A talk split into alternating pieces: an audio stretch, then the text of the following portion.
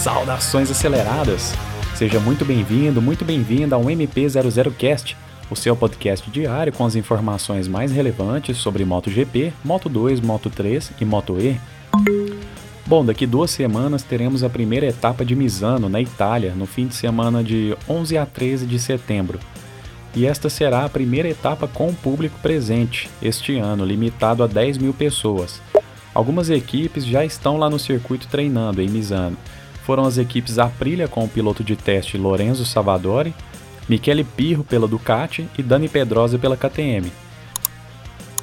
Falando em KTM, Paul Spargaró, que liderou a corrida por algumas voltas no último domingo e finalizou em terceiro, disse que a corrida parecia uma etapa de Moto 3, com muitas ultrapassagens em todo momento e muitos pilotos andando forte certamente lhe perguntaram sobre aquela questão dele ter passado na parte verde da pista, onde em tese existe a regra de que quem passar lá né, na última volta perde uma posição. Ele comentou que não entende o motivo de haver uma penalização para ele, pois ele foi para lá de forma obrigatória, empurrado pelo Jack Miller, e ele não ganhou vantagem, indo para a parte verde. Na verdade, segundo ele, ele perdeu as duas posições que ficaram com Miller e com Oliveira. Então, realmente é uma regra que criaram para não ter margem de interpretação, que ela deveria ser seguida à risca, mas, como temos visto em todas as etapas, não é bem assim. Finalizando com Paul, ele disse que está ansioso para ir para Misano, uma vez que a KTM já testou lá algumas vezes e após esses bons resultados que ele tem tido, ele espera ser forte na pista italiana também. Já Joan Mir ainda está muito irritado com essa questão de Paul não ter sido penalizado e, ao contrário de Spargaró, ele e a marca Suzuki entendem que Paul levou vantagem sim, pelo seguinte fato: a área verde, que não é permitida passar lá nos treinos ou na corrida, é entendido como cascalho. Só que não colocaram cascalho por uma questão de segurança. É tipo assim: ó, que não é cascalho, mas também não é pista, não é para passar aqui, beleza?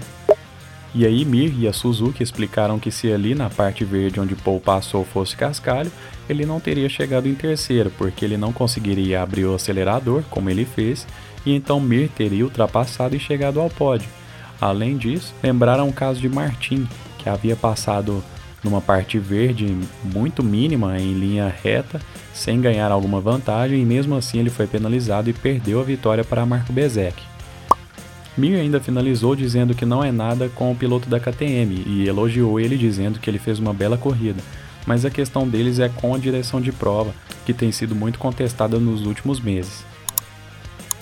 Danilo Petrucci elogiou a KTM e a Tech 3 pela vitória, lembrando que o piloto italiano estará em 2021 na posição de Miguel Oliveira, ao lado de Iker Lecuona.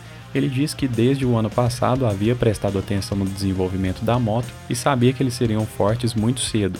Ele finalizou dizendo que estes foram um dos motivos pelo qual ele procurou a marca neste ano para firmar um contrato e que não vê a hora de testar a moto, mas que está focado em melhorar este ano para finalizar a temporada da melhor maneira possível.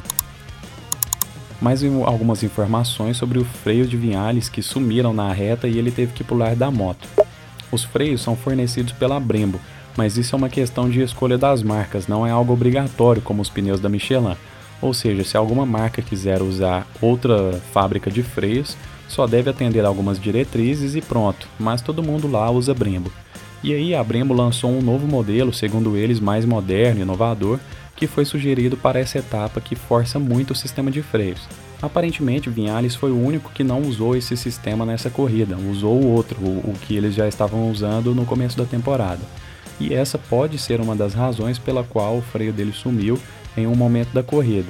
Mas Máximo Meregali, que é chefe da equipe Monster e Yamaha, disse que os engenheiros lá no Japão estão analisando o que poderia ter causado essa ineficiência. Bom pessoal, eu vou ficando por aqui. Muito obrigado pela sua audiência e falou, valeu!